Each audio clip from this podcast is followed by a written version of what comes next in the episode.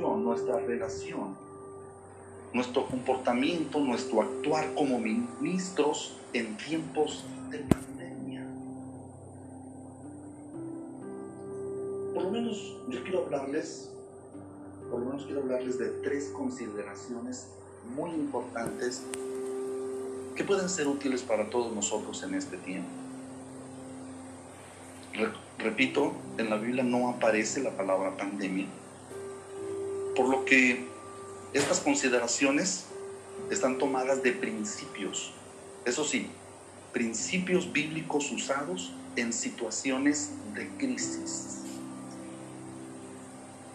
Estamos entrando en una nueva normalidad. Es decir, vamos a cambiar. Tenemos que cambiar. Ya no vamos a hacer las mismas cosas como las hacíamos antes. Tenemos que tomar medidas. Por eso le llaman nueva normalidad. Es un término que se acuña para explicar que después de un proceso de crisis se entra a otro, pero no se entra de la misma manera. Es precisamente tomando este concepto de nueva normalidad en el que he encontrado estos principios bíblicos usados en situaciones de crisis. Y para esto, estas tres consideraciones nos pueden servir de pautas para conducirnos, para dirigirnos y, ¿por qué no?, para encontrar la bendición de Dios aún en tiempos de pandemia. La primera consideración que quiero tocar con ustedes. La primera consideración es la asimilación. Asimilación. Como ministros no debemos olvidar, primero, que Dios es soberano. Mire, quiero llevarle a un relato bíblico muy interesante. Allí en Jeremías capítulo 29, versículos 9 y 10. Dice, porque falsamente os profetizan ellos en mi nombre. No los envié, ha dicho Jehová. Porque así dijo Jehová, cuando en Babilonia se cumplan los setenta años, yo os visitaré y despertaré sobre vosotros mi buena palabra para hacerlos volver a este lugar. Yo quiero utilizar este, este pasaje bíblico en el sentido de que cuando el pueblo de Israel fue llevado cautivo a Babilonia, él tuvo que empezar de nuevo. Tuvo que ajustarse a una nueva normalidad. Cierto es que no es por enfermedad, pero es una nueva normalidad. ¿Qué vamos a hacer ahora nosotros? Dirían los judíos, ahora que vamos a estar cautivos en Babilonia. Para esto entonces los profetas les decían, y falsamente, como dice la palabra, les hacían creer que no iba a haber una cautividad, que no iba a durar, que simplemente este, el Señor les iba a dar la victoria, alentándolos falsamente. Pero la verdad es que ellos tendrían que enfrentar 70 años de cautividad. Eso es una nueva normalidad. No podrían hacer las mismas cosas, no podrían ser exactamente los mismos. Entonces, ¿qué es lo que hace? ¿Qué es lo que le notamos en esta en este, en este pasaje. Dios les dice a ellos algo muy importante por medio del profeta, a través de la carta de Jeremías. Dice, porque así dijo Jehová, cuando en Babilonia se cumplan los 70 años, yo os visitaré. Asimilación. ¿Qué es asimilación? Miren, no debemos de olvidar jamás que Dios tiene el control de todas las cosas. Repito, Dios es soberano. Los falsos profetas decían una cosa, pero Dios les dice, no, no va a ser como ellos dicen, es como yo digo, dice Dios, y ustedes van a estar 70 años en cautividad. Es muy importante que nosotros asimilemos y recordemos que Dios es un Dios soberano sobre todo. Dios tiene el control. Y en medio de esta pandemia, no es la enfermedad quien controla las cosas. No es el sector salud quien controla las cosas. No es el gobierno y su poder político quien controla las cosas. No es el mensaje de los falsos profetas o falsos maestros quien controla las cosas. No, no es a su manera. Es Dios el que tiene el control. Es Dios el que tiene el control. Y lo digo otra vez, es Dios el que tiene el control. Para nosotros es importante no perder esta asimilación. No podemos perder de vista. No es Dios el causante de esto, pero es Dios el que tiene el control. Lo más semejante que encontré respecto a una pandemia en la Biblia, un versículo, lo vemos en Deuteronomio capítulo 28, versículo número 59. Fue lo más semejante que pude entender yo acerca de una, de una pandemia. Mire lo que dice la palabra. Deuteronomio 28, 59. Entonces Jehová aumentará maravillosamente tus plagas y las plagas de tu descendencia, plagas grandes y permanentes Mira lo que dice. Y enfermedades malignas y duraderas. Repito, no es Dios el que envía las pandemias, pero Dios tiene el control sobre las pandemias. Es muy importante que podamos ver cómo el Señor, cuando le dice a través de Jeremías, las cosas no van a suceder como los hombres quieran, van a suceder como yo digo. Nosotros como siervos de Dios tenemos que mantener puesta nuestra mirada en Dios. Dios nos llama a través de las cosas, en este caso a través de las pandemias. Esto es similar. Dios nos llama a considerar nuestros caminos. Si ustedes se fijan en Deuteronomio 28, 59, ¿por qué vendrían ¿por qué vendrían todas estas enfermedades duraderas? ¿Por qué? Porque desoyeron la voz de Dios. De alguna manera, Dios nos llama. Dios nos está llamando. Hey, ¿qué estás haciendo? Hey, ¿cómo vas? Dios nos llama a considerar nuestros caminos. Dios nos hace ver nuestra fragilidad. Porque de repente nos creemos que somos indestructibles. Y Dios nos manda un pequeño virus para decirnos, puedes ver cuán frágil es, cuánta dependencia tienes de mí.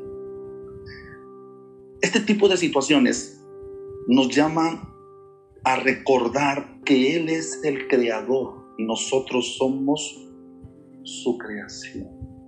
Asimilación. Asimilación es recordar el lugar que tenemos y el lugar que tiene Dios. El caso de Deuteronomio 28, 59 me parece el caso de un padre que busca que reflexionemos en nuestro caminar, en nuestra manera de vivir. Como ministros, hemos de hacer notar al mundo que la solución está en Dios que la solución viene de Dios, que la solución es Dios. La segunda consideración quiero tocar con ustedes es, dije primero, asimilación. La segunda consideración es adaptación. El ministro en tiempos de pandemia. Número dos, adaptación. Jeremías 29, 5 y 6 dice, Jeremías le dice al pueblo de Israel, edificad casas, habitadlas, plantad huertos, comed del fruto de ellos, casaos, engendrad hijos e hijas, dad mujeres a vuestros hijos y dad maridos a vuestras hijas, para que tengan hijos e hijas y multiplicaos ahí y no disminuyáis. Fíjense qué interesante. Ellos llegan a un país cautivos. Pero ¿qué les dice Dios? ¿Qué les dice Dios? Ellos están entrando a una nueva normalidad. Ellos ya no tienen el control de las cosas. Ahora están sujetos a otros gobiernos, a otras costumbres, a otras prácticas. Tienen que vivir de una manera diferente. La primera interpretación que ellos hicieron de este pasaje lo podemos ver allí en el Salmo 137, cuando dice que ellos se iban a los ríos de Babilonia y lloraban y allí clamaban. Se acercaban a ellos los babilonios les decían, cántenos esos cánticos que ustedes cantaban en Sion. Y ellos decían, no, ¿cómo vamos a hacerlo? Si estamos en crisis, si estamos en problemas. Pero Dios les dijo, no, ustedes tienen que adaptarse. Tienen que adaptarse. Qué interesante.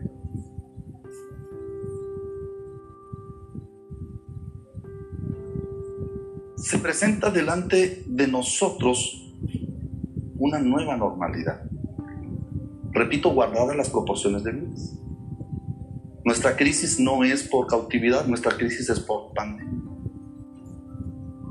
¿Qué le dice Dios a su pueblo? Hagan lo que tienen que hacer. Hagan lo que saben hacer. En este tiempo de pandemia debemos de adaptarnos. Debemos de adaptarnos. Hay que hacer ajustes. ¿sí? Hay que hacer ajustes. Pero nuestra misión no ha cambiado.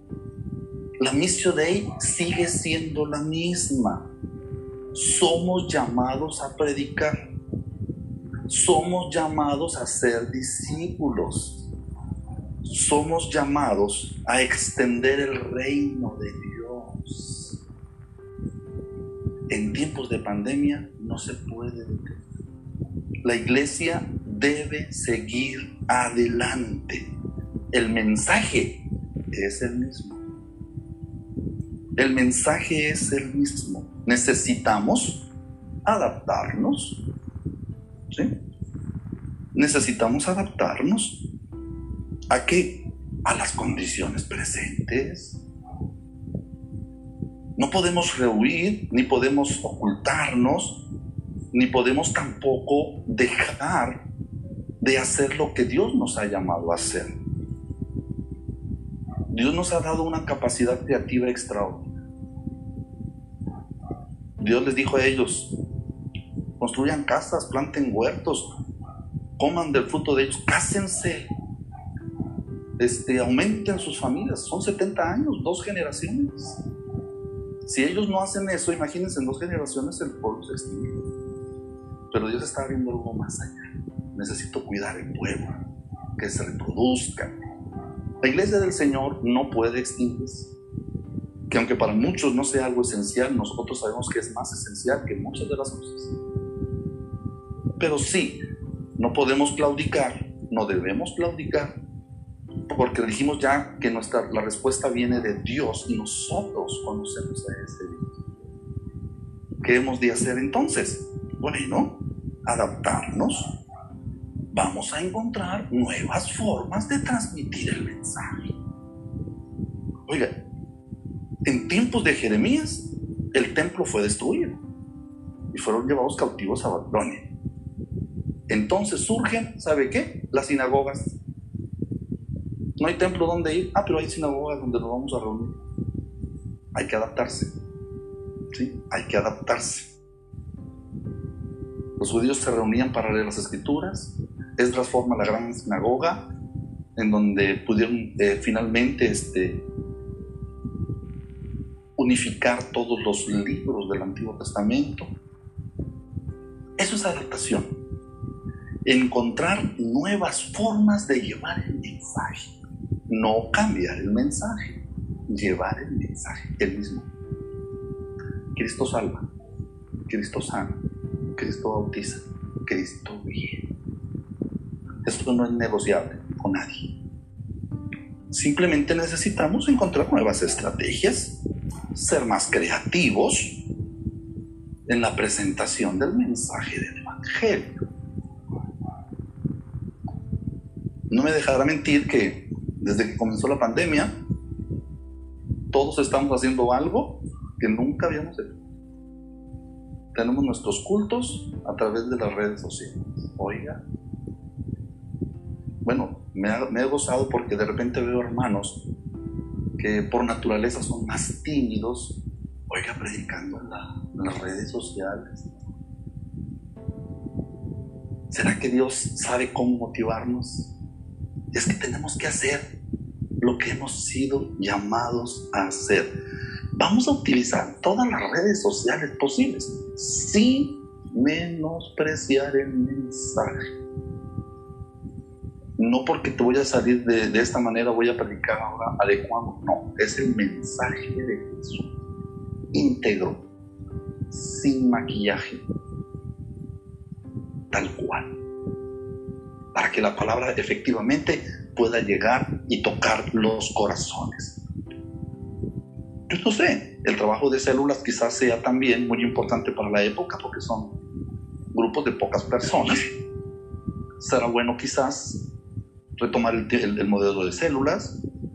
Oiga, en Nuevo Laredo, algunos que hacen, algunos pastores tienen, una, tienen sus cultos en los estacionamientos de las grandes cadenas comerciales. Autoiglesia le llaman ellos. Están allí cada uno en su auto y allá está el hermano predicando en una plataforma. Bueno, ¿verdad? Otros están saliendo a las calles con un equipo de voceo y están voceando. Se paran en una esquina y dan un tópico, se paran en otra esquina, dan otro tópico, en otra esquina otro tópico. Otros están pegando en sus camionetas pancartas. En fin, puede haber tanta creatividad. Nos gozamos por las escuelas clínicas de verano virtuales, excelentes, nuestra sección, excelentes. las que nos, nos tocó así percibir de alguna manera, ¿verdad? excelentes, hermano Herrera, excelente. Son tiempos de nueva normalidad. Adaptémonos a los tiempos, pero no cambiemos el mensaje. Vamos a motivar la fe porque la solución viene de Dios. Vamos a buscar el acompañamiento espiritual. No sé, utilizar el teléfono, utilizar este otro tipo de, de acercamiento con los hermanos. Desde luego, para todos nosotros, seguir los protocolos de salud, pues claro, no queremos nosotros de ninguna manera afectar la salud de nadie. Seguiremos los protocolos de salud. Si es lavarme las manos, me lavo las manos. Si es ponerme gel, me pongo gel. Si es utilizar un cubrebocas, me pongo un cubrebocas. Pero la iglesia sigue adelante. Pero el mensaje sigue adelante. Pero el poder de Dios sigue manifestándose de una manera especial. Yo le digo una cosa, ahora que regresemos a las iglesias más abiertamente, vamos a escuchar muchos testimonios del poder de Dios mientras estuvimos en casa. Si seguimos siguiendo el proceso que Dios desea de nosotros. Primero dije asimilación, Luego dije adaptación, ¿sí? no aceptación, adaptación. Vamos a adaptarnos, a crear nuevas estrategias. Y el punto número tres, el tercer criterio, el ministro en tiempos de pandemia. Asimilación, adaptación y desafío. Desafío. Dice Jeremías 29, 7. Y procurar la paz de la ciudad a la cual os hice transportar, y rogar por ella a Jehová, porque en su paz tendréis vosotros paz. Fíjese qué interesante cómo Dios les dice, en medio de sus crisis, la crisis de, de Israel, en medio de la crisis, estás en otro país, con otras culturas, con otras formas de vida, con otros estilos, con prohibiciones, etcétera, pero les dice, ustedes, quiero que ustedes sean de bendición para ese pueblo. Fíjese nada más, el pueblo que le oprimía a Babilonia, le dice Dios, yo quiero que tú procures la paz de esa ciudad, o sea, que los bendigas, que seas de bendición. Ese es nuestro desafío en la pandemia. Ser bendición. Que seamos bendición. Y el Señor por lo menos en este pasaje les dice dos cosas. Procurar la paz. Bendice a Babilonia. Aleluya. Vamos a ser instrumentos de bendición.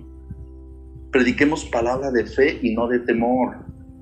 No nos dejemos llevar por las corrientes de pensamiento. Nuestro Dios es poderoso. Él tiene el control. Vamos a hacer bendición. Bendición, bendición, donde quiera que vayamos. Vamos a bendecir. Que nuestros mensajes bendigan. Oiga, pusimos un letrero ahí en la, en la iglesia indicando que tendríamos las transmisiones por, por Facebook, pusimos la página. En meses anteriores, casualmente los meses de septiembre, octubre y noviembre, estuvimos haciendo brigadas médico-asistenciales en el área. Ahora que se vino la pandemia, pues no cree usted que en el letrero que pusimos nos lo rayaron. Sí, pusieron ahí un letrero arriba del, arriba del, que pusimos nosotros. Pero no, no, no se enoje. No se enoje no vaya a ir allá a reclamar. Tranquilo. ¿Sabe lo que decía ese letrero? Hermanos, necesitamos una brigada. Qué bonito. El mundo tiene que darse cuenta que la iglesia es una comunidad de bendición que nuestro ministerio es un ministerio de bendición. Es nuestra oportunidad para bendecir. ¿Y por qué no? Quitar de las bocas de todos. Es que los ministros nada más buscan ciertas cosas materiales. No, Señor. Nosotros queremos bendecirles. Bendecirles. Bendecirles. El Señor decía, procurar la paz. Bendigan esa ciudad. Nosotros vamos a ser instrumentos de bendición. Vamos a movernos nosotros como instrumentos de bendición. Los pastores vamos a mover nuestras iglesias como instrumentos de bendición. Los líderes vamos a movernos como instrumentos de bendición. ¿Sí? Y número dos, mire lo que dice allí también. Rogad por ella a Jehová. Nuestro desafío es bendecir a todas las familias en este tiempo, pero también Dice, rogad por ellas. La oración de intercesión. ¿Eh? La oración de intercesión. Dios espera que nosotros seamos intercesores. Intercesores. Vamos a interceder por el mundo. Vamos a interceder por nuestro país. Vamos a interceder por nuestro estado. Vamos a interceder por nuestra ciudad. Vamos a interceder por nuestra colonia. Vamos a interceder por nuestras familias Vamos a interceder en favor de ellas, porque Dios escucha la voz de la iglesia, porque Dios sigue escuchando, sigue inclinando su oído a la voz de los que le buscan. Vamos a bendecirlos, vamos a orar por ellos. ¿Qué dice la palabra? Orar por los gobernantes, por los que están en eminencia. Vamos a orar. Vamos a orar. Dios quiere que los, que los pongamos en sus manos